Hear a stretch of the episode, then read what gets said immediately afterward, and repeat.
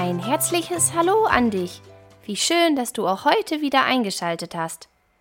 Heute geht es in eines meiner absoluten Lieblingsländer auf der ganzen Welt, die Heimat von Pippi Langstrumpf und vieler Elche. Weißt du, welches Land ich meine? Genau, heute geht's nach Schweden. Mal sehen, wie dort Ostern gefeiert wird. Hast du zu Hause auch passend zu Ostern geschmückt?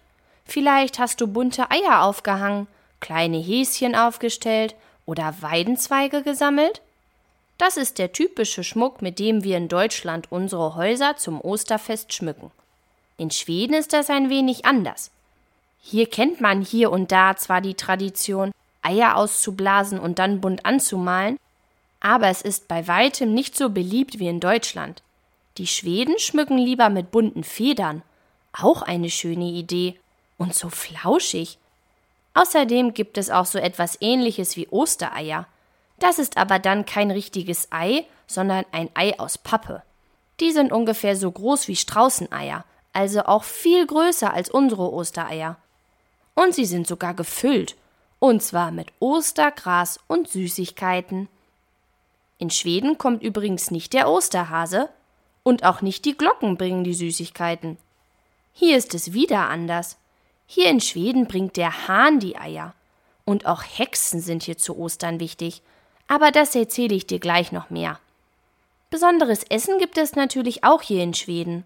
Und auch wenn sie die Eier nicht so gerne als Dekoration nutzen, gegessen werden die Eier gerne zu Ostern. Bei beinahe jedem Osteressen stehen sie auf dem Tisch, auch gerne mit Garnelen und Mayonnaise dazu. Dazu essen die Schweden gerne Fisch, vor allem Lachs oder Hering. Ähnlich wie in Frankreich gibt es hier als Hauptgericht zu Ostern gerne Lammbraten. Hier gibt es auch eine Tradition, die du so ähnlich wohl von einem besonderen Tag im Oktober kennst, nämlich Halloween.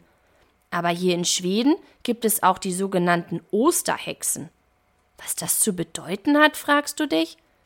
Es gibt hier einige alte Geschichten über die Tradition des Osterfestes.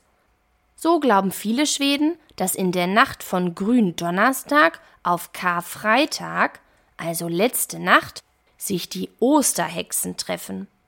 Um diese aber wieder zu ihrem Blocksberg zurückzuschicken, machen die Schweden am Ostersamstag kräftig Lärm. Mit dem Osterfeuer und sogar einem Feuerwerk sollen die Hexen verjagt werden. Na, sowas. Das ist ja eine ganz schön spannende Geschichte zu Ostern. Aber kommen wir nochmal zurück zu Halloween. Du fragst dich bestimmt, was all das damit zu tun hat. Die Kinder in Schweden verwandeln sich zu Ostern nämlich auch gerne in kleine Hexen, sogenannte Osterhexen. Dazu verkleiden sie sich und ziehen dann von Haus zu Haus und verschenken kleine selbstgemalte Bilder. Als Dankeschön dafür bekommen sie dann meistens Süßigkeiten oder Geld. Diese Tradition ist schon sehr alt, die gibt es schon seit dem 19. Jahrhundert im Westen von Schweden. Einen kleinen Unterschied gibt es noch. In Westschweden gehen die Kinder am Ostersamstag los, in Ostschweden schon am Gründonnerstag.